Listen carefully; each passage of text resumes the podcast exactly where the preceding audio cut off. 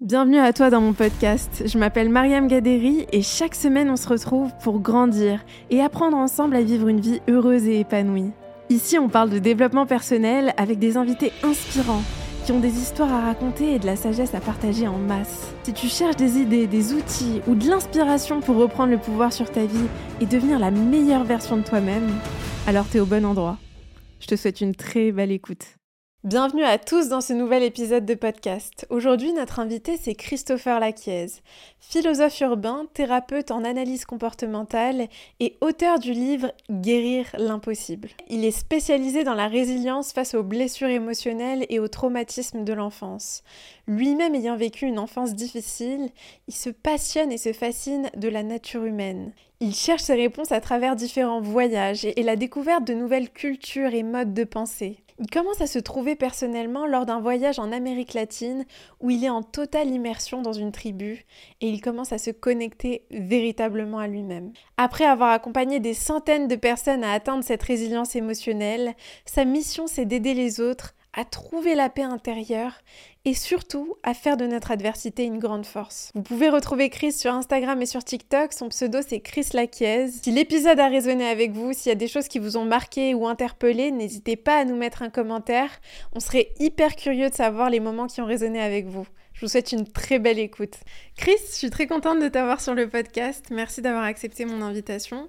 Plaisir partagé. Euh, J'aimerais bien qu'on commence le podcast en te posant une question sur, euh, bah, sur les voyages. J'ai vu que tu as quand même beaucoup voyagé euh, dans ton parcours.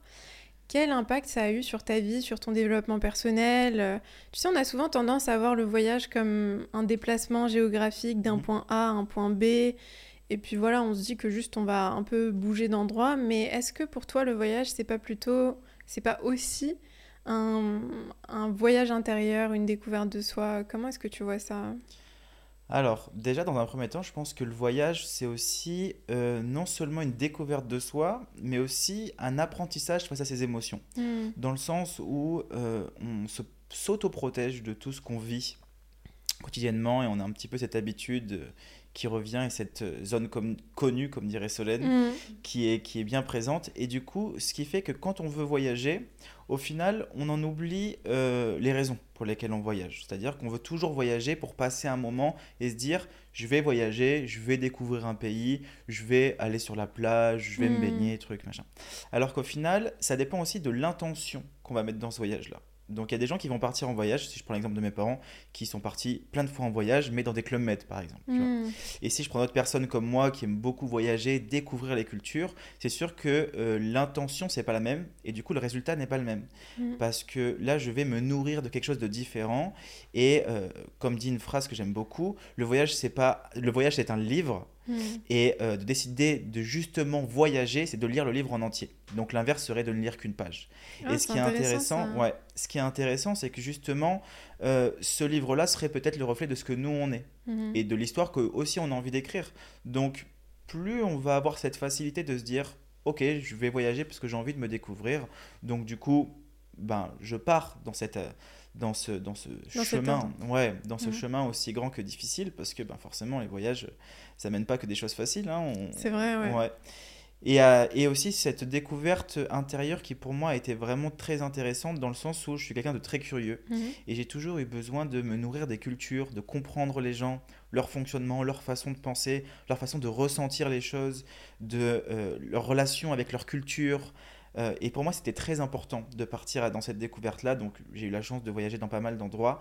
Et c'est vrai que la seule chose qui revient, c'est que à chaque fois que j'en apprenais sur les autres, j'en apprenais sur moi. Hmm. Et ça, c'était euh, cette espèce de clé, on va dire. Et on commence à ouvrir des portes qu'on n'a euh, pas l'impression d'avoir, en fait. C'est hyper intéressant parce que j'ai l'impression que l'élément peut-être euh, euh, essentiel dans tout ça, c'est cette curiosité d'apprendre, d'apprendre sur l'autre, d'apprendre sur soi, de s'ouvrir à des choses qu'on pensait pas euh, même exister peut-être, tu vois, euh, de pas rester dans son quotidien et surtout de pas de pas voir notre réalité comme la seule réalité qui existe.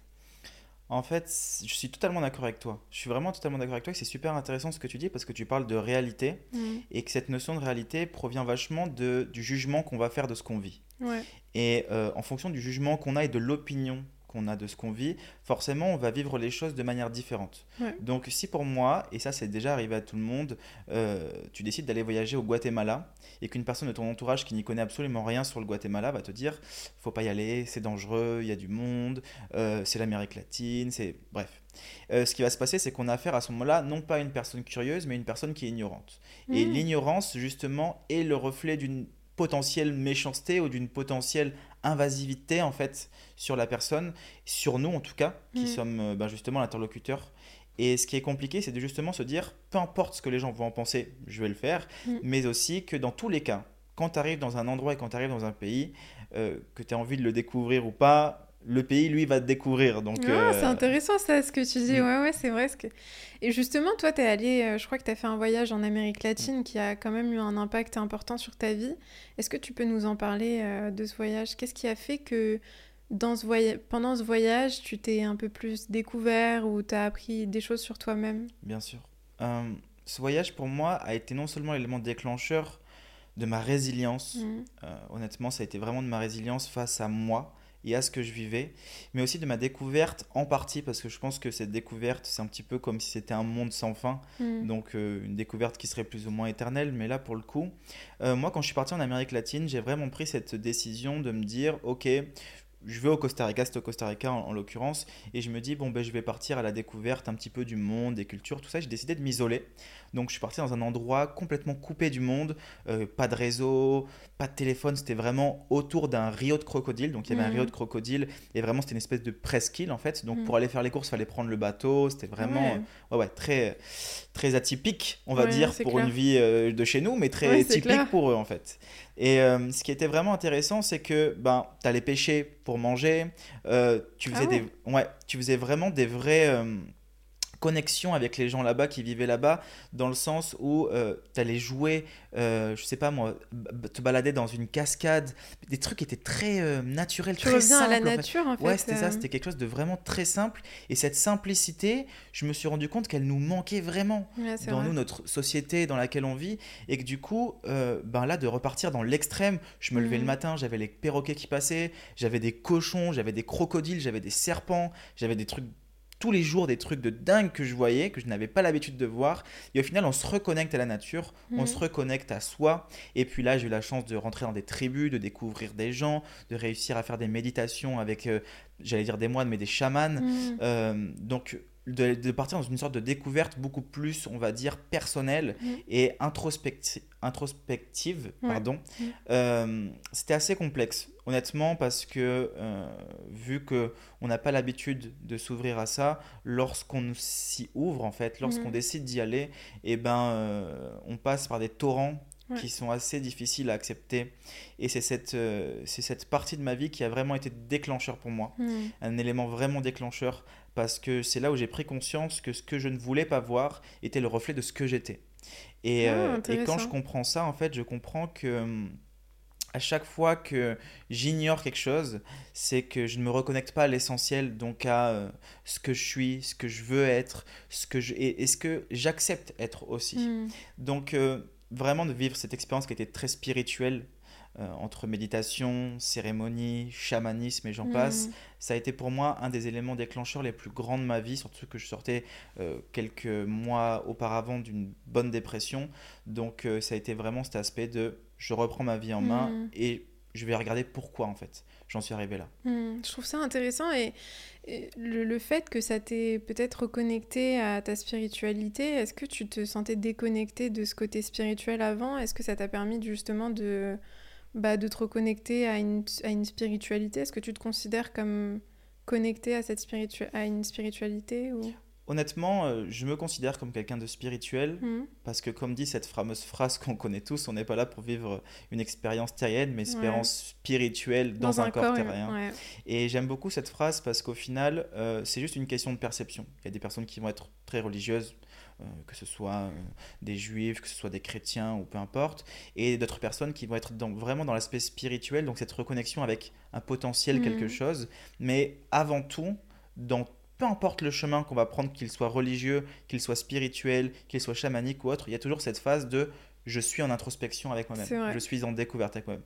Si on prend aujourd'hui une méditation ou si on prend une prière, c'est exactement l'équivalent en fait ce qui va mm. se passer. C'est que la personne va se reconnecter à une demande en tant que prière, une reconnexion avec son potentiel divin, là où une personne spirituelle va se reconnecter avec son énergie beaucoup plus mm. l'univers, la nature ou autre pour en arriver en fait au même état qui va être un état profond qu'on peut appeler de conscience modifiée mm. ou de pleine conscience que d'ailleurs dans mon livre je parle plutôt de pleine inconscience et non pas de pleine conscience. Ah, c'est intéressant ça. Et, euh, et je trouve que cette spiritualité, je préfère en fait me dire que je crois et de vivre une vie imaginaire plutôt que de me hmm. dire que je ne crois pas et de vivre une vie purement rationnelle. Hmm, je, suis, je, je, comprends totalement ce que tu veux dire.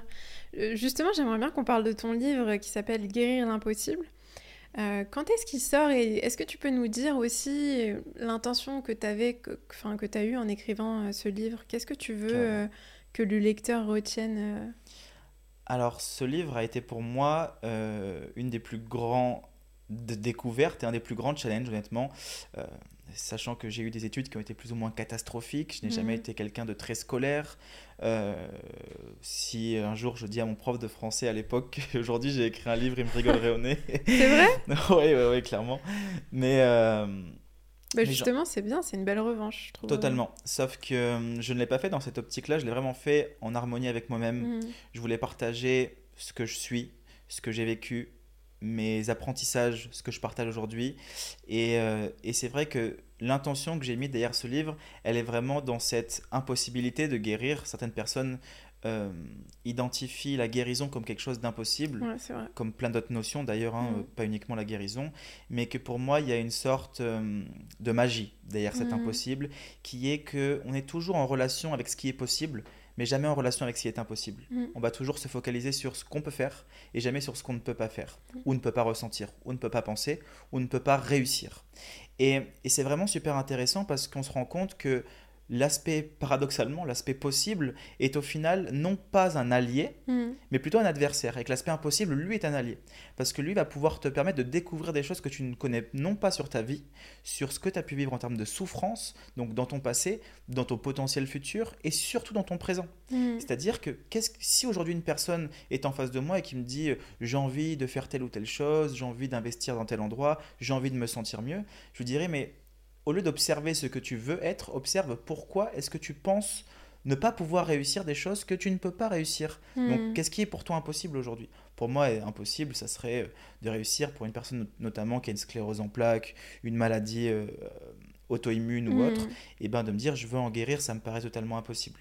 Et de justement être en adversité avec cette impossibilité nous fait passer en tant que victime en fait de ce qu'on vit et non plus de potentiel ben justement euh, combattant en fait mm. face à ce qu'on vit et euh, c'est toute cette notion là autour de la résilience ben, beaucoup du traumatisme aussi de toute une philosophie que j'adopte dans ma vie qui j'ai envie aujourd'hui d'apporter quelque chose de différent mm. je pense que il y a beaucoup dans le développement personnel, la psychologie, la psychanalyse, la philosophie, le spirituel, l'holistique ou autre, ben, des visions qui sont plus ou moins communes et qui sont répétitives. On entend toujours les mêmes personnes répéter les mêmes choses. Aujourd'hui, je voulais vraiment apporter quelque chose de différent. Mm à la base, je voulais, je voulais écrire un livre beaucoup plus scientifique. Plus j'écrivais, plus je me découvrais, plus je disais, mais en fait, ça ne me ressemble pas du tout. Mm. Je veux absolument mettre ma pensée. Et dedans, ben, c'est un recueil de pensées de, de, ma philosophie de vie et euh, aussi beaucoup d'études scientifiques euh, autour de, notamment de la résilience, du traumatisme. Euh, je mets aussi 20 fondements à l'intérieur de ce livre pour atteindre une sorte de guérison émotionnelle. J'avoue ne pas trop aimer le mot guérison, mm. mais je pense qu'il peut être beaucoup plus impactant chez les gens euh, comparé à résilience et guérison, on va dire qu'une guérison serait quelque chose de peut-être plus impactant. Euh, Pourquoi t'aimes pas ce mot? Je suis curieuse de savoir. En fait, euh, à partir du moment où on pense qu'on est guéri, on s'arrête de travailler. Ah, c'est intéressant ça. Tu vois? Ça, c'est très, c'est très, très vrai, ouais. Mm. Et du coup, j'ai beaucoup de mal avec cette notion de guérison parce que on va atteindre, notre objectif va être de guérir. Mm. Mais notre objectif ne va pas être de comprendre pourquoi on a été malade. C'est très vrai, c'est comme si finalement on mettait plus le focus sur le résultat qu'on recherche euh, et d'ailleurs, on peut très vite attacher notre ego à ça en se disant j'ai réussi à guérir et en faire un accomplissement, au lieu de, se focaliser sur le chemin, en fait, euh, qui est peut-être un chemin de vie qu'on fait toute notre vie, quoi. C'est ça, je suis, entièrement d'accord avec toi, surtout que on est naturellement, humainement euh, parlant, toujours en train de se focaliser des micro-objectifs ou mm. des pseudo-objectifs. C'est vrai. Je n'ai pas ça je crée un manque qui me crée un désir, Mm. qui derrière va m'amener à vivre telle ou telle chose. Euh, j'ai envie de faire de la photo, donc je crée un manque qui va être le manque euh, de ne pas avoir d'appareil photo. Je vais donc avoir mon objectif d'acheter un appareil photo. C'est pareil, sentimentalement parlant. Mm. Je ne me sens pas bien euh, dans ma vie personnelle, j'ai besoin de rencontrer quelqu'un, je crée un manque et j'arrive à combler ce manque-là en trouvant quelqu'un. cette- Mm. Le problème, c'est que à chaque fois en travaillant sur son désir, on ne comprend pas quel est l'élément déclencheur de ce désir-là? Est-ce que c'est ce qu'on a vécu dans notre vie? Est-ce que Mm. c'est des événements répétitifs qui ont fait en sorte que on vient cacher une émotion? Parce que j'aime beaucoup cette phrase de Freud que j'avais lue dans son livre de l'inconscience, où lui dit euh, à partir du moment où tu somatises une émotion que tu ne veux pas voir, elle te reviendra sous forme d'anxiété. Ah, ça, c'est intéressant, ça. Ouais. Ce qui voudrait dire que l'anxiété qu'on vit serait le messager d'une émotion qu'on ne veut pas au final voir ou vivre de manière Mhm. inconsciente. Et euh, c'est pour ça que cet aspect de pleine conscience, comme Mhm. disais juste avant, me, me convient pas forcément. Je préférais pleine inconscience parce qu'on est réellement connecté avec euh, ce qu'on ne sait réellement pas. C'est vrai. Mm. Et- C'est vrai qu'on est plus dans l'inconscience que la, la conscience. Mm, mm. Totalement. Et du coup, ben, cette notion de guérison, pour moi, elle est très subjective, très personnelle. Et qu'est-ce que c'est Guérir, Mm. bon, ben, je guéris de, de ma maladie parce que j'ai besoin de guérir, parce que j'en souffre aujourd'hui. Je vais guérir de ma maladie, mais au final, l'épicentre est toujours là. Et euh, le tsunami va continuer à arriver, en fait. C'est vrai que je suis très d'accord sur le fait que si on se... il y a des questions fondamentales à se poser et je pense que on se les pose pas assez. Pourquoi est-ce que je ressens ça? Pourquoi est-ce que je considère que ça c'est impossible? Même simplement se poser la question pourquoi? Se questionner sur notre euh, vision de la réalité, de ce qui est possible et pas possible, au lieu de je sais pas si tu es d'accord avec moi, mais j'ai l'impression qu'aujourd'hui, surtout même dans le développement personnel, on est très dans cette quête de ah, je veux des outils, je veux des trucs, je veux des, un petit peu des pansements par-ci par-là, au lieu de comprendre qu'est-ce qui a, qu'est-ce qui a fait qu'il y a eu une plaie, qu'est-ce qui a fait qu'il y a eu une blessure. Euh, comment est-ce qu'on a géré cette blessure avant? Pourquoi est-ce que cette blessure, elle s'ouvre à certains moments et pas d'autres? Euh, Au lieu de justement tout le temps essayer de mettre des pansements, de la pommade ou des choses qui vont, qui vont peut-être nous apaiser temporairement, là tu parles plutôt d'un, d'un cheminement plus profond et plus... plus Ça, plus c'est long. plus introspectif, Ouais. totalement. Moi, je, je pense, je suis totalement d'accord avec ce que tu dis, Mm. et que le développement pour- personnel, pour moi, peut devenir une addiction, honnêtement. C'est vrai? Ouais. Ah, c'est intéressant Ouais, ça. dans le sens où euh, une personne qui ne va pas bien dans sa vie va lire un livre sur le développement personnel. Elle va se sentir mieux. Hmm. Donc pour elle, la solution de son bien-être a été de lire, de lire un livre de développement personnel. Ce qu'elle va faire, c'est qu'elle va lire un deuxième livre de développement personnel et un Ah, troisième. intéressant. et un quatrième. Hmm. Un petit peu comme un drogué aujourd'hui va avoir besoin de sa dose pour ne plus ressentir ces souffrances-là.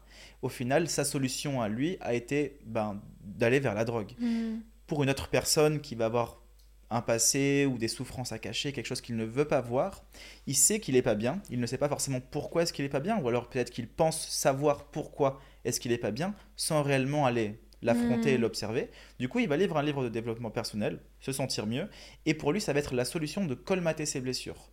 Donc, pour lui, en fait, de sa perception, la plaie n'existe plus. C'est hyper intéressant parce que ça me fait penser que hum, finalement, tu vois, on va voir les livres de développement perso ou même le contenu sur les réseaux sociaux qui vient un petit peu hum, comme une façon de fuir aussi ce qu'on ressent, tu vois. Au lieu de, je pense que c'est ce que tu dis, c'est que on ne fait pas face réellement à notre souffrance et à ce qu'on ressent, et on va juste essayer d'avoir des, des médicaments un peu temporaires. euh, C'est ça, exactement. C'est c'est très simple, il y a un truc qui est quotidien chez tout le monde. Mm. Quelqu'un qui a mal à la tête va prendre un doliprane. C'est vrai. Terminé. Pourquoi? Parce qu'aujourd'hui, on fait une trop grande dissociation entre le corps et l'esprit. Mm. Et ça, c'est quelque chose qui aujourd'hui est malheureusement vrai dans euh, le médical et malheureusement vrai dans la vie quotidienne. On a mal quelque part, on va aller voir un docteur qui va nous prescrire quelque chose pour ne plus avoir mal à cet endroit-là et Mm. vice-versa. Moi, je dis toujours une chose, je crois le diagnostic, mais je crois jamais le pronostic. Et euh, Mm. le pronostic, il est très personnel face à ce qu'on va vivre en termes de maladie, blessures, douleurs, souffrances ou autre. Vu qu'on est dans cet acheminement quotidien et qu'on a toujours vécu ce fait de aller chercher chez le docteur si je vais pas bien ou autre, Mm. bah pourquoi est-ce qu'aujourd'hui j'irai observer pourquoi est-ce que j'ai mal? Si je souffre parce que demain euh, j'ai vécu des agressions sexuelles par exemple en étant plus jeune, que j'ai énormément souffert dans ma vie, que j'ai vécu un trauma avec un grand T, Mm. et ben euh, je vais chercher des solutions pour ne plus ressentir l'équivalent de ce que j'aurais de ce que j'avais ressenti pardon, dans, mon, dans mon passé. Donc je vais trouver des médicaments, comme tu dis très bien, et je pense que c'est cette, euh, cet apprentissage à la, au, à cet aspect, on va dire, euh, médicinal. Un petit peu, voilà, cet apprentissage à ça qui fait que, ben, aujourd'hui, malheureusement, on, on ne veut plus aller faire face à ce qu'on est, quoi. Mm, mm, c'est vrai. Toi, à ton avis, si pour ceux et celles qui nous écoutent, ce, ce serait quoi la première étape pour euh, sortir de ce mode de fonctionnement où on cherche constamment à un petit peu à, à s'apaiser, à se calmer, à ne pas ressentir tout ce qu'on ressent à l'intérieur de nous-mêmes? Ce serait quoi la première étape pour justement faire face à ça et sortir de ce mode de fonctionnement euh, de d'addiction, de euh, chercher euh, la solution toute prête pour... euh, Totalement. Alors, je vais rebondir en, en disant une phrase de Jean-Paul Sartre que Ouais. j'aime beaucoup, qui dit l'important, c'est pas ce qu'on a fait de nous, mais ce qu'on fait de ce qu'on a fait de nous. J'adore cette phrase. Alors ça, ça part sur TikTok. Et, et- et honnêtement, ça me parle énormément parce que euh, notre perception de nous-mêmes Mm. revient à créer notre réalité. Comme disait Bouddha, nos pensées créent notre réalité, mais il n'avait pas totalement juste dans cette histoire-là. Pourquoi? Parce que d'où proviennent mes pensées? D'où proviennent aujourd'hui ce ça, que c'est une je bonne suis? question. Mm. Et à, et à partir du moment où on commence à aller observer ce qui a créé ce qu'on est, on revient à la base. Pour comprendre l'humain, il a fallu comprendre la création de l'humain. Mm. Il a fallu comprendre comment est-ce que les civilisations se sont créées au fur et à mesure du temps pour en arriver aujourd'hui à une pseudo-intelligence. Et vu que l'humain est quelqu'un de très égocentrique, on a dit vrai. que les civilisations passées étaient bien moins euh, intelligentes que nous et que nous Mhm. aujourd'hui on est les plus intelligents. Bon, bref. Et ben c'est un petit peu pareil, la vision qu'on a de, de notre corps et de nous. Dans le sens où on a été conditionné de par une personne qui elle-même a été conditionnée Mm. si on ne va pas voir comment notre éducation a été créée, qu'est-ce qu'on a vécu et qu'est-ce qu'on accepte Mm. avoir vécu. Et pour moi, c'est un aspect qui est très important. Plus j'aurai de facilité à accepter ce que j'ai vécu, plus j'aurai de facilité à comprendre ce que je suis. Mm. C'est-à-dire qu'il y a des choses auxquelles, ben, malheureusement, ça ne dépend pas de nous. Par contre, notre réaction face à cet événement-là dépend de nous. Je me mets en colère parce qu'une personne m'insulte, qui est en tort? La personne qui m'insulte ou moi qui me mets en colère? Eh ben c'est moi qui me mets en colère. Parce que c'est moi qui ai décidé de prendre cette insulte comme quelque chose qui allait créer en moi une émotion, qui Mm. pourrait être plus ou moins dévastatrice, créer du stress, me mettre une remise en question pendant une semaine pour savoir pourquoi est-ce qu'il m'a insulté de cette manière-là. Et on est le seul être humain sur cette planète aujourd'hui à pouvoir entretenir une dose de stress sur du long terme.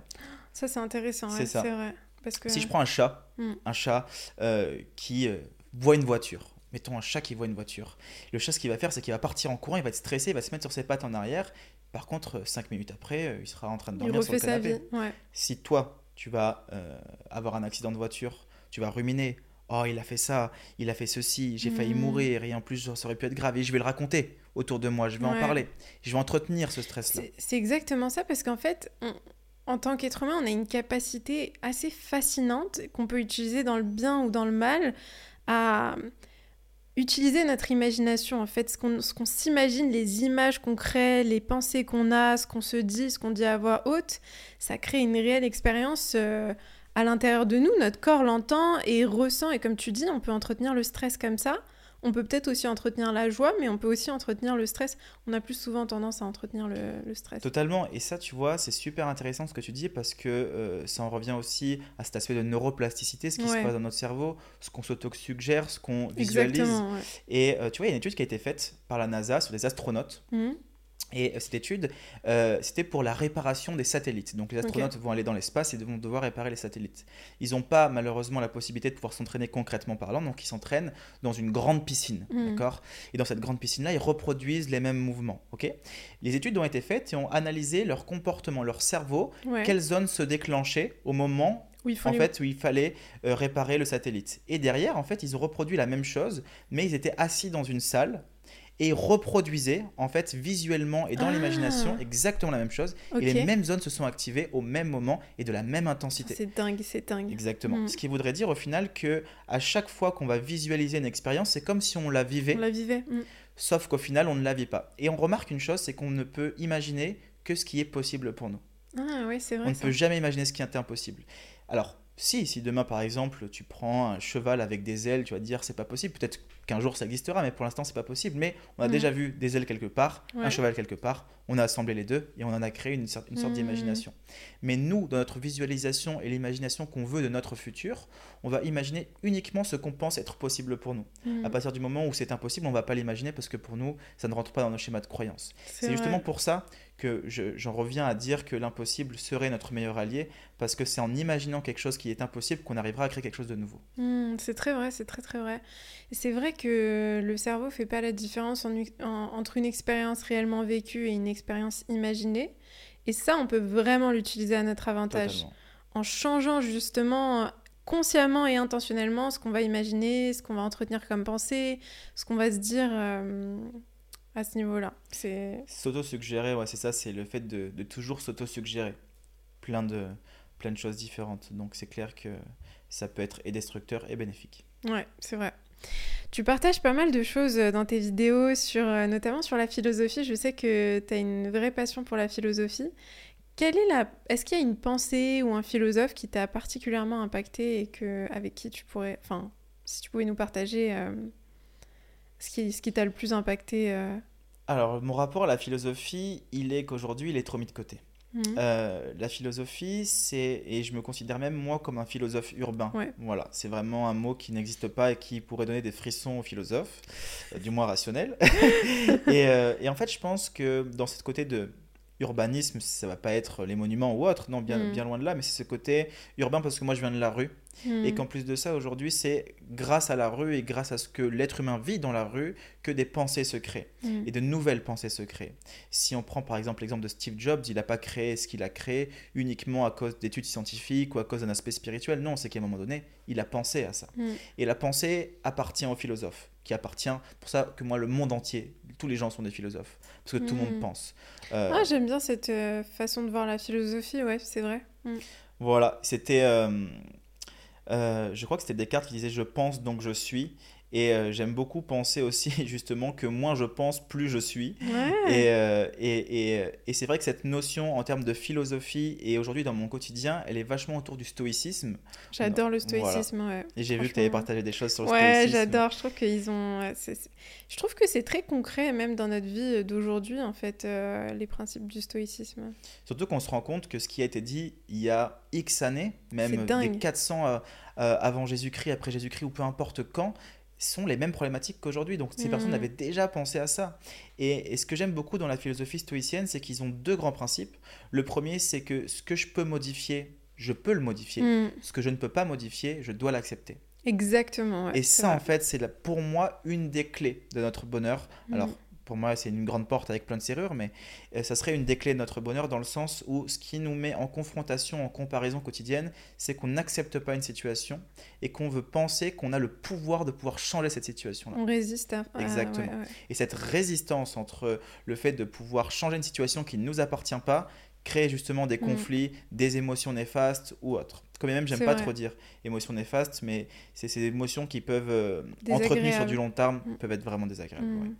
Si je trouve ça super intéressant parce que hum, c'est vrai que on se rend pas compte même euh, dans le stoïcisme, il y a des principes qui qui sont vraiment tellement libérateurs, tu vois, ne pas euh, ne, ne, pas s'imaginer, c'est ce qu'on se disait tout à l'heure, s'imaginer des problèmes euh, qui n'existent pas et, et, créer du stress dans notre vie quotidienne qui n'a pas besoin d'être là.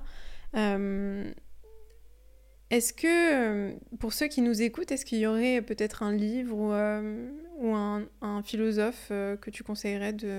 Alors honnêtement, moi j'ai pas de philosophe. J'aime pas me, me mettre que sur une personne. J'aime bien hmm. ouvrir vraiment mon esprit à tout.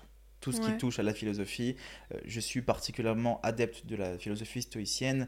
Euh, par exemple, si je prends un des précurseurs qui s'appelle Épictète, bon, c'est quelqu'un qui a beaucoup de, de, paroles intéressantes, a vraiment une vision de la vie qui est aujourd'hui, je pense, très bénéfique hmm. dans ce que les gens ont besoin de vivre. Mais par contre, c'est vrai qu'en termes de lecture, si je prends, euh, si je prends Platon avec les histoires de Socrate ou autre, euh, l'allégorie de la caverne, j'en passe. J'adore l'allégorie de la caverne. Voilà. ça m'a marqué, mais d'une façon, je me rappelle que la première fois que j'ai lu sur l'allégorie de la caverne, je me suis dit, mais c'est fou. En fait, c'est la, la vie qu'on vit, en fait. Euh. C'est incroyable incroyable. On vous encourage à aller lire l'allégorie de la caverne. incroyable. Et, euh, et, moi, il y en a un qui m'a aussi beaucoup marqué. Alors, je suis pas un grand fan des dramaturges, mhm. mais Albert Camus a écrit Le mythe de Sisyphe. Ouais. Et moi, m'a beaucoup marqué dans cette euh, révolution qu'il y a avec les femmes aujourd'hui. Mm. On voit que les femmes, dans le féminisme, euh, essaient de beaucoup plus s'imposer, euh, Ouais. essaient de se battre pour leur liberté, pour leurs droits, pour leur équivalence avec l'homme. Et je trouve ça d'ailleurs très bien. Je ne me considère pas comme un féministe, mais Mm. je soutiens euh, cette, euh, cette, cette, on va dire, pseudo-guerre un petit peu contre, Ouais. contre le monde. Et, euh, et le mythe de Sisyphe, justement, il est vachement représentatif dans le sens où Sisyphe il a été exilé par les dieux et qu'il était amené à pousser une pierre du bas jusqu'au haut d'une montagne et Mm. qu'à chaque fois que la pierre arrivait en haut, elle retombait. Et il devait reproduire la même chose. Mm. Il a été justement exilé pour reproduire ça toute sa vie. Sachant qu'en fait, il avait conscience que la pierre allait redescendre à chaque fois Ouais, qu'il la montait en haut. Et cet aspect de conscience, c'est que lui n'a pas perdu foi en la vie. Il n'a pas perdu foi en son combat. C'est-à-dire qu'il s'est rebellé contre les dieux. Mm. Ces dieux-là l'ont exilé et il continue à se battre. Et je pense que, euh, justement, si j'avais un message à donner à ces, à ces femmes-là et à toutes ces personnes qui se battent pour leur cause, ça serait de justement euh, ne jamais lâcher. Mm. Parce que c'est pas parce qu'à un moment donné, tu es obligé de pousser ta pierre qu'un jour ou l'autre, elle va pas s'arrêter de tomber. Tu vois. Ah, c'est une bonne, ouais, c'est un beau message, c'est vrai, c'est vrai, totalement. Et justement sur tes réseaux, je trouve que tu, il y a quelque chose qui, m'inspire beaucoup dans tes, partages, sur tes stories, c'est que hum, parfois tu as des gens, euh, enfin je vois qu'il y a des gens qui mettent des commentaires ou qui t'envoient des messages un peu, euh, un peu désagréables, un peu durs, et t'as pas de mal à le partager et à, et à vraiment t'exprimer sur des sujets et à rester fidèle à toi-même malgré la pression, parce que sur les réseaux, il y a quand même beaucoup de pression de se dire, euh, bah, s'il y a autant de personnes qui pensent ça de moi ou qui pensent ça de ce que je fais ou quoi, est-ce que je dois changer? T'as pas l'air de d'être forcément euh, influencé par ça. Est-ce que tu dirais que tu arrives aujourd'hui à te détacher du regard des autres? Et si oui, comment est-ce que, comment est-ce que tu, tu Alors te détaches? honnêtement, ça a été euh, waouh, ça a été très difficile. Ouais. Ouais, j'ai vécu notamment avec Solène quand on était à Bali beaucoup de critiques de la part euh, de psychologues, beaucoup de critiques, ouais, de la part de tous les gens qui sont dans le milieu médical.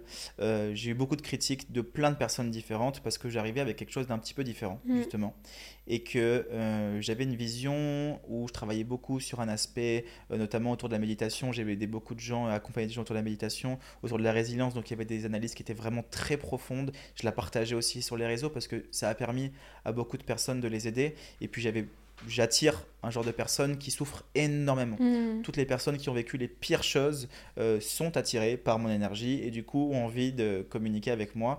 Donc c'est vrai que je vais souvent très profond dans mes discours ou dans ce que je peux mettre sur les réseaux sociaux parce que je sais que ça peut déclencher une sorte d'étincelle dans l'esprit de ces Mm. personnes-là et c'est ce que je veux un petit peu. Ouais. C'est que ceux qui sont en bas, euh, ils aient un petit peu la force de se dire euh, en fait il n'existe pas qu'un bas, il Mm. existe aussi un haut.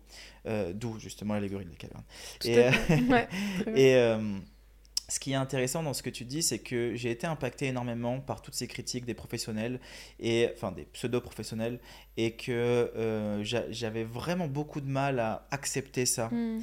À me dire que j'étais triste, j'avais, je donnais tellement avec mon cœur ce que je faisais, tellement avec mes tripes, je me disais mais c'est pas possible qu'aujourd'hui on me détruise alors qu'il y a des gens qui sont en train de détruire l'univers aujourd'hui, euh, des hommes qui font des trucs euh, juste inacceptables sur les femmes, vice-versa. On s'intéresse pas à eux. Et non, on s'intéresse euh, pas à eux. Et moi qui viens mettre des messages sur les réseaux sociaux et parce que ça te dérange, tu viens me critiquer, m'afficher en story, faire de la citation à la Mhm. haine, de la diffamation. J'ai reçu même des gens qui ont été chercher mon adresse et tout ça. C'est vrai? Ouais, ouais, ouais, ça, ça, ça- ça a été loin.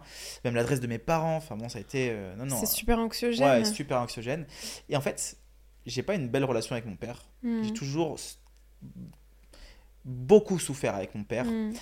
Et il m'a donné un message ce jour-là qui était euh, le plus qui était pour moi l'élément déclencheur en fait. C'est vrai? Ouais, il m'a dit, je l'ai eu au téléphone et je lui ai dit écoute papa, euh, je sais qu'on n'a pas l'habitude de parler ensemble euh, ou quoi que ce soit ou de ce qui s'est passé ou autre. J'avais quand même beaucoup travaillé sur moi à ce moment-là, j'étais Mm. vachement en paix avec mon passé.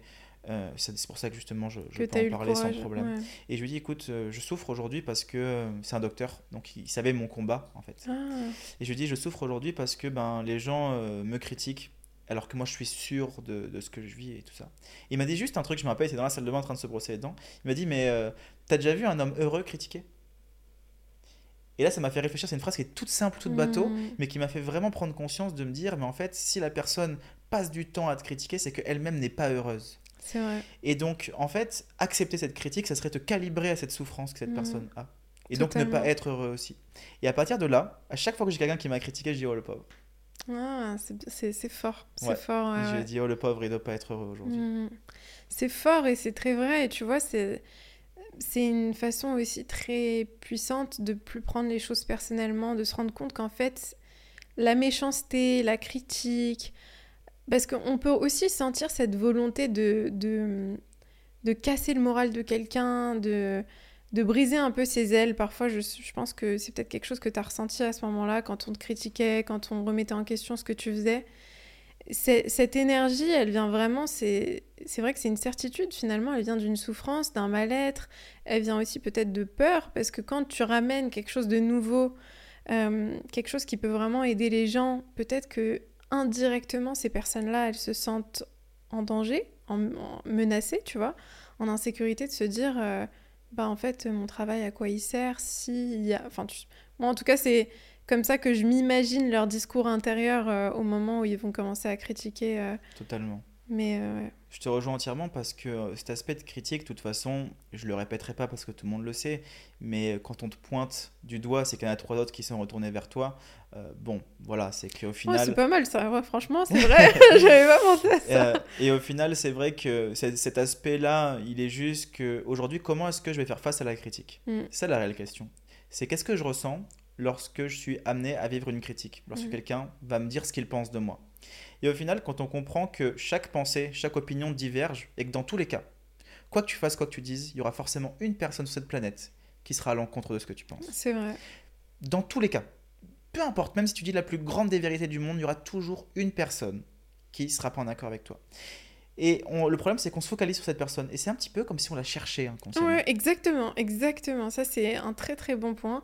Parce que c'est finalement, tu vois, on a cette... Euh, je sais que moi, je le ressens parfois et je me dis, euh, tu vois, la dernière fois, j'ai participé à une conférence et je t'avais dit, oh, je suis stressée et tout, je sais pas comment ça va se passer. Et je me suis dit, bah, qu'est-ce qui se passe euh, s'il y a des gens qui me trouvent ridicule ou qui me trouvent, euh, qui trouvent que je dis, je dis n'importe quoi ou qui sont pas d'accord avec ce que je dis? Et j'arrêtais pas de penser à ces personnes-là, ou peut-être qu'il y en aurait, euh, je sais pas moi, 15-20 dans le public, dans un public de 400 personnes, il y aura peut-être 15-20 personnes qui vont pas aimer ce que je dis ou qui vont pas aimer ma tête. Ou... Et c'est vrai que c'est comme si on les cherchait parce que inconsciemment, ma théorie là-dessus, c'est que on cherche à confirmer nos plus grandes peurs, nos plus grandes insécurités. On va chercher ces personnes qui vont les confirmer. Au lieu de justement aller se concentrer sur les personnes euh, qui peuvent justement nous donner euh, confiance. C'est sûr, et surtout que dans des situations de stress, de trac, d'angoisse, on va toujours aller chercher directement, mmh. physiologiquement parlant, déjà quand on est dans une situation de stress, d'angoisse, euh, le rythme cardiaque s'accélère, on va avoir de l'afflux sanguin qui va être plus vite diffusé sur les membres extérieurs, donc on va plus, avoir plus de facilité à passer à l'action. Euh, non seulement pour fuir en fonction mm. des situations qu'on va vivre, mais dans tous les cas, ça vient cacher une peur. Bon, ça, on le sait plus ou moins. Dans tous les cas, ça vient cacher une peur. Mais l'important, ce n'est pas forcément de se dire que, euh, oui, on va se focaliser, euh, cette personne-là, ce que cette personne-là pense de moi, qu'est-ce que cette personne-là pense de moi, parce qu'en fait, nous-mêmes, on le fait pour eux. C'est vrai. Mm. C'est-à-dire que nous, ce qu'on fait, on le fait pour eux. Et moi, ma vie a changé lorsque j'ai compris que ce que je fais, je le fais parce que je le fais et parce que c'est moi. Tu hmm. vois C'est-à-dire qu'aujourd'hui, sur les réseaux sociaux, ouais, je partage euh, de la philosophie. Je partage des choses qui ne qui parlent pas à tout le monde, qui euh, peut-être sont trop compliquées pour certaines personnes, peut-être euh, des fois ça leur parle pas ou autre. Peu importe, moi je le fais. Pour quelles raisons est-ce que je le fais? Hmm. Quelles sont les réelles raisons pour lesquelles je fais ce que je fais? Eh bien, je l'ai fait parce que j'aime, en fait ce que je fais. J'aime partager ça parce que c'est moi. J'aime partager ce, point de vue-là parce que je sais qu'il peut parler à certaines personnes. Et au final, les personnes à qui ça ne va pas parler ne sont pas des personnes avec qui je veux parler. C'est très vrai. C'est très vrai. Donc, euh, mm. je me focalise plus sur ce qui, moi, me fait vibrer. Ok, est-ce que mm. ça me fait réellement vibrer aujourd'hui de parler d'Épictète, par exemple, mm. de parler de Socrate, de parler de Platon, ou encore de parler de la souffrance, des traumatismes ou autres? Je le fais. C'est ça, tu t'écoutes en fait. Tu t'écoutes et, tu fais les choses beaucoup plus en alignement avec ce qui est juste pour toi que ce que tu penses que les autres attendent de toi. Et donc euh, tu fais les choses avec intention plutôt que euh, par peur de ne pas être euh, accepté, qu'on te rejette. Ou que... Et c'est ce que tu avais dit d'ailleurs dans une de tes stories, je crois, où tu parlais du fait que souvent quand on fait de la création de contenu, enfin quand on fait des vidéos, on a tendance à parfois plus se focaliser sur les chiffres et sur ce que les gens vont penser de la vidéo plutôt que pourquoi est-ce que je fais cette vidéo Pourquoi est-ce que je m'exprime sur ce sujet Euh, Quelle est mon intention en prenant la parole sur ce sujet. Est-ce que c'est d'avoir des likes ou est-ce que c'est d'avoir ou c'est peut-être d'aider quelqu'un, euh, une personne qui va résonner exactement avec ce que je dis et euh, pour qui ça va faire un déclic incroyable, tu vois Non, je, je- je te rejoins entièrement. Et en plus, ce qui est vraiment intéressant, c'est qu'aujourd'hui, on peut voir des centaines de milliers de coachs, des centaines de milliers de thérapeutes, des centaines de milliers de psychologues Mm. et de sexologues ou peu importe. Et en fait, il y en a pour tout le monde. Parce qu'il y a des discours qui vont plaire à certaines personnes qui ne vont pas plaire à d'autres. Du coup, ils vont aller vers d'autres personnes qui leur parlent plus ou autre. Ce qui compte en fait, c'est que l'intention principale, elle soit dans euh, aider les autres. Ouais, c'est vrai. Je veux t'aider parce que j'ai souffert. C'est souvent ça. Mm. Réellement, les gens qui aident aujourd'hui les autres ce sont des gens qui souffrent ou qui ont souffert Mm. et qui ont peut-être pas entièrement compris, mais qui ont envie d'aider les autres comme eux, Ils Ils- auraient aimé être ils aidés. auraient aimé être aidés. Exactement. Et, et du coup, c'est vrai qu'on rentre dans un schéma qui est différent parce que là, on va être dans ben, des rapports sociaux, dans de l'aide à la personne, mais forcément, des fois, on veut trop aider. Et du coup, cette personne-là, elle n'est pas prête à être aidée. Mm. Et quand elle n'est pas prête à être aidée, on continue à se battre parce qu'elle ne comble pas notre manque, notre désir. C'est très vrai. C'est ça. Et surtout qu'il y a un truc qui est très intéressant. Alors moi, je trouve que cette philosophie de vie est euh, très triste, Ah mais ouais? ça peut être malheureusement vrai. Schopenhauer disait que le désir créait le manque et que le bonheur était relié au fait que l'on comble notre manque. D'accord? Mm. C'est-à-dire que tout ce qu'on désire nous fait souffrir, tout ce qu'on désire nous crée un manque, et ce manque va nous amener à notre bonheur. Sauf que lorsqu'on a ce que nous manquons, nous sommes donc ni dans le désir ni dans le manque, nous rentrons dans une phase qui s'appelle l'ennui. Et en fait, cette Mm. phase-là, elle est juste horrible. Ouais. Parce que malheureusement, on la vit, parce qu'on va se battre pour avoir quelque chose, et à partir du moment où on l'a, donc aider la personne, avoir des résultats avec elle, atteindre 10 000 euros par mois, euh, devoir être libre de telle ou telle manière, et ensuite, ce qui se passe, c'est que, ben, je l'ai, et maintenant Tu vois, moi je suis totalement d'accord, mais je dirais que, en fait, ce, ce désir et ce manque, quand on arrive à le combler, je, je pense que. Je pense pas que ça nous permet d'être heureux, je pense que ça nous donne du plaisir, mais que ce plaisir, il est tempor- enfin, temporaire en fait. Plutôt que. Mais je, je vois totalement ce que tu veux dire et je suis complètement d'accord sur le fait que c'est temporaire. Tu vas, tu vas combler ce manque, mais ensuite il va y en avoir un autre que tu vas créer et un autre et un autre. Et... Enfin, c'est interminable après. C'est ça. C'est... Et ce qui est vraiment intéressant pour le coup, c'est que non seulement, moi je suis pas trop un adepte de cette philosophie-là, Mm. pour être honnête. C'est euh, une philosophie qui correspond à 80% de la population. Manque, désir, Mm. manque, j'ai quelque chose. À partir du moment où je m'ennuie, je vais chercher quelque chose d'autre. Ouais. Donc il y a cet aspect bonheur entre-temps. Et puis peut-être lui disait qu'il fallait détruire le désir. Si nous Ah. n'avons plus de désir, nous n'avons plus de manque, donc nous ne souffrons plus. Vu que le désir est égal à la souffrance, si on détruit le désir, on détruit la souffrance. Je crois que ouais, c'est. Ça, c'était ce que disait Épictète donc, dans la philosophie stoïcienne. Et je suis pas encore entièrement en accord avec ça, dans le sens où certaines souffrances, on n'en a pas forcément conscience. Et ne créent pas forcément des désirs. C'est-à-dire que je vais marcher dans la rue et je vais me sentir mal à un moment donné, je vais me sentir stressé, je vais me sentir angoissé. J'ai pas forcément de raison. Hmm. C'est déjà arrivé plus ou moins à tout le monde. Et euh, on va commencer à avoir des pensées Mm. et des analyses à ces pensées et des pensées sur ces pensées.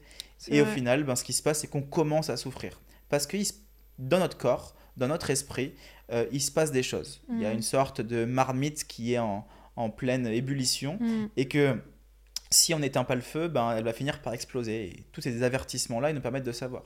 Mais euh, cette notion de désir et de manque, elle est tellement subjective et tellement personnelle qu'aujourd'hui, je pourrais pas t'affirmer qu'il faut avoir des désirs ou qu'il ne faut pas en avoir. Je pense qu'on est tous des êtres humains et que tout le monde le vit d'une manière différente et qu'il faut juste accepter, en fait. Ouais, vit, totalement.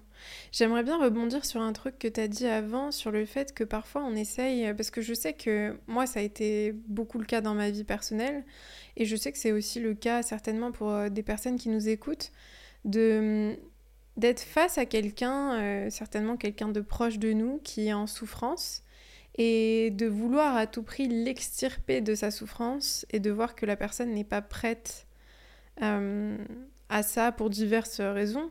Comment est-ce que, est-ce que toi, tu as déjà été face à une situation où bah, quelqu'un de proche de toi était en souffrance et tu veux l'aider, tu veux lui donner les outils, mais en fait, cette personne euh, ne peut pas, pour diverses raisons, n'est pas en capacité de s'aider elle-même. Comment est-ce qu'il faut réagir, euh, selon toi, dans ces situations-là? Comment est-ce qu'on... Hum, je pense honnêtement qu'il n'y a pas de bonne ou mauvaise réaction. Euh, on va tous avoir une réaction qui va être à l'identique de ce que nous on est.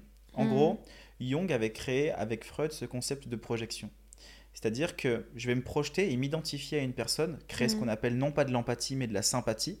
Donc c'est-à-dire Ah que ouais. je souffre avec la personne. L'empathie serait l'identification de la souffrance. Mhm. Euh, donc de la sympathie pour cette personne-là et du coup on va vouloir aider la personne parce que cette personne-là, pour nous, c'est nous. Et en fait, ce Mm. syndrome du sauveur-là, euh, qu'on connaît, hein, euh, on appelle ça plus ou moins le syndrome du sauveur, mais euh, il va vraiment être dans cette projection. Je sais ce qu'elle a vécu, je sais comment je m'en suis sorti, je vais pouvoir l'aider à faire en sorte de se sortir de son problème-là parce que je l'ai moi-même vécu. Mhm. Donc du coup, je me projette entièrement, je vis entièrement ce qu'elle vit et je vais faire en sorte de justement pouvoir l'aider. Ça peut être pour deux raisons différentes. La première, ça peut être par rapport à nous, parce qu'on sait que cette personne-là, euh, elle va vraiment pouvoir s'en sortir parce qu'on s'identifie à elle. Et la deuxième, c'est parce qu'on a de l'espoir d'eux. L'espoir d'eux, c'est dans une relation sentimentale. On est avec une personne qui ne nous convient absolument pas. On a envie de l'aider pour que notre relation fonctionne. Mhm. Est-ce qu'on le fait pour la personne ou est-ce qu'on le fait pour notre bien? On le fait un peu pour notre bien. Oui, D'accord? C'est comme toutes ces personnes qui disent euh, euh, J'adore voir les gens heureux. Je suis heureux quand je vois les gens heureux. Est-ce que tu le fais pour que les gens soient heureux ou est-ce que tu le fais pour que tu sois heureux? Et au final, quand tu réfléchis de cette manière-là, tu te rends compte que oui, moi ma mère est comme ça par exemple. Ben Mm. oui, elle le fait parce qu'elle a envie en fait d'être elle heureuse parce que son bonheur c'est de rendre les gens heureux. Mm. C'est une très belle cause. C'est une très belle bien. chose, ouais, bien généralement, c'est souvent relié à un manque de, Mm. de savoir à travers ses limites. C'est-à-dire que vu que je veux que les gens soient heureux, je ne suis pas capable de poser mes limites. Donc du coup, moi, je suis heureux de manière, ben, on va dire, très courte. Et à partir du moment où je dois poser mes limites, je suis malheureuse parce que les gens ne me respectent pas. On est dans l'attente. Je vais l'aider. Je sais qu'il va s'en sortir si je l'aide. Et là, il ne veut pas, il refuse. Alors comment réagir quand une personne refuse de Mm. l'aide? Ben, La meilleure, ce serait, est-ce que, et là je reviens à la philosophie stoïcienne, est-ce que sa réaction dépend de moi? Ou est-ce que sa réaction ne dépend pas de moi? Elle dépend de lui, elle ne dépend pas de moi. Je ne dois juste l'accepter en fait. Mm, totalement. C'est c'est très vrai ce que tu as dit. En fait, euh, j'aimerais bien rebondir sur ce que tu as dit sur le fait de hum, le syndrome du sauveur ou vouloir que, même si on prend pas à l'extrême du syndrome du sauveur, vouloir absolument que les gens autour de nous soient presque toujours heureux. Euh, Est-ce que ça révèle pas une, une incapacité de s'asseoir avec l'inconfort de- du mal-être de l'autre parce qu'on n'arrive pas à s'asseoir avec notre propre mal-être, tu vois? Quand on n'arrive pas, par exemple, à... Je parlais de ça avec une amie il y a quelques temps et, et elle me disait, euh, tu sais, Mariam, souvent on n'arrive pas à... Si tu regardes un peu dans tes expériences personnelles, quand tu es avec une amie ou quelqu'un autour de toi qui, qui pleure, par exemple, quelqu'un qui se sent mal ou qui, qui vit un, moment difficile, notre premier instinct, pratiquement tout le temps, c'est de, c'est de chercher à l'apaiser, à le rassurer. On a envie que la personne, elle change d'état presque instantanément. Et c'est quelque chose qu'on fait aussi un petit peu avec nous. Je, je sais pas si tu si es d'accord. Je vois qu'en fait, on fait une sorte de déni. Nous, ça. comme on a envie que les gens fassent un déni. Euh, C'est-à-dire que beaucoup de ces personnes-là dont tu parles, qui ont besoin de rendre le monde entier heureux, et je pense qu'on a tous On a cette un envie, peu ce besoin. ouais. ce Mm, besoin-là. À moins que tu sois psychopathe ou sociopathe, mais sinon on a tous au moins cette envie-là parce qu'on a une forme d'empathie. Mm. On sait ce que c'est l'extrême de la souffrance dans notre perception de la souffrance et l'extrême du bonheur. Quand on voit quelqu'un qui s'approche de la souffrance, on n'a pas envie qu'il y reste, donc du coup on a envie de l'aider. Est-ce que tu ressens, et je pense que oui, la même émotion lorsque tu aides une personne qui est dans la rue, qui a besoin de 2 euros pour s'acheter un sandwich, et justement la même émotion au même moment lorsque tu aides une personne euh, qui, elle, se sent pas bien, que tu donnes des clés pour qu'elle se sente mieux, et qu'à la fin elle se sent Mm. un petit peu mieux. On ressent Ouais. plus ou moins une émotion qui va être similaire. Est-ce que cette création-là, elle vient de quoi? Est-ce qu'elle vient de vraiment l'aide à la personne? Mm. Ou alors là, une question qui va être très compliquée à accepter, elle provient de la perception qu'on a de nous-mêmes. Alors on va me dire, mais comment la perception qu'on a de nous-mêmes pourrait jouer avec le fait qu'on va aider les autres? Ben si toute notre vie, on a interprété l'information que on euh, n'est pas assez bon, on n'est pas assez Mhm. bien pour soi ou pour les autres, on va, on peut mettre en place un système de je vais aider les autres pour que les gens se sentent bien, comme ça je me sens utile dans la Mhm. vie quotidienne, car toute seule, je me sens pas utile. Donc Ouais. du coup, ce qui se passe, c'est qu'on va aider les autres dans l'excès. Parce que j'ai besoin d'être utile et que cet Mhm. aspect d'utilité va faire en sorte que les gens vont se sentir bien et que moi je vais me sentir bien parce que je me sens utile. Tout à fait. Donc au final, ça, vient, ça peut venir cacher soit vraiment un manque, euh, je dirais pas de confiance, mais d'estime personnelle, soit tout simplement un aspect empathique qui peut être un petit peu trop développé Mm. et qui du coup, ben, de toujours vouloir sauver les gens. Maintenant, la réaction que les gens vont avoir, malheureusement, on sait que euh, on pourra pas aider une personne du jour au lendemain. C'est un travail qui est long. Une personne qui Mm. souffre, euh, et, des fois c'est très maladroit même, j'ai envie de te dire, parce qu'une personne qui souffre, le fait de lui dire de ne plus souffrir, ça serait la faire souffrir encore plus plus tard. Tout à fait, parce Donc, que tu. C'est ça. Donc au final, est-ce que nous, on fait pas un déni en même temps? Non, non, ouh là, dès que je vois quelqu'un qui souffre, il faut absolument que, que je fasse en sorte d'arrêter sa souffrance. Parce que moi, dès que je souffre, je fais en sorte de tout le temps arrêter de souffrir. Parce qu'au final, on fait un grand déni, parce qu'on ne veut pas aller voir, parce que c'est beaucoup plus beau devant C'est que... inconfortable. C'est ça, exactement. Exactement. Sauf que la... c'est un petit peu cet effet boule de neige, tout Mm. simplement. C'est-à-dire que on va être confortable pour le moment, on va être une boule de neige assez grosse. Ouais. Par contre, plus le temps va passer, plus elle va grossir, et cette boule de neige représente notre souffrance. Donc, euh, c'est sûr qu'au bout d'un moment donné, si on va pas voir en arrière, on pourra pas avancer devant. Ouais, c'est vrai, je suis totalement d'accord avec ça. ouais. Est-ce que tu penses que les difficultés qu'on traverse tout au cours de notre vie, l'adversité, les difficultés émotionnelles, est-ce que tu penses que c'est une source de sagesse? Est-ce que tu considères que tu serais la personne que tu es aujourd'hui si tu n'avais pas vécu tout ce que tu as vécu? Euh, non, honnêtement, Mm. non. Je pense que notre bourreau est aussi notre sauveur. C'est-à-dire que une personne, une personne qui nous fait souffrir, on l'identifie uniquement sur ce qu'elle a fait de nous. Mm. mais on va jamais la remercier pour ce qu'elle a fait de nous. Et je pense que ça c'est important. Mm. C'est-à-dire que moi je prends l'exemple de mon père par exemple. Ouais. J'ai beaucoup souffert dans mon enfance avec un père qui m'insultait, qui était désagréable, qui m'a créé du stress toute ma jeunesse.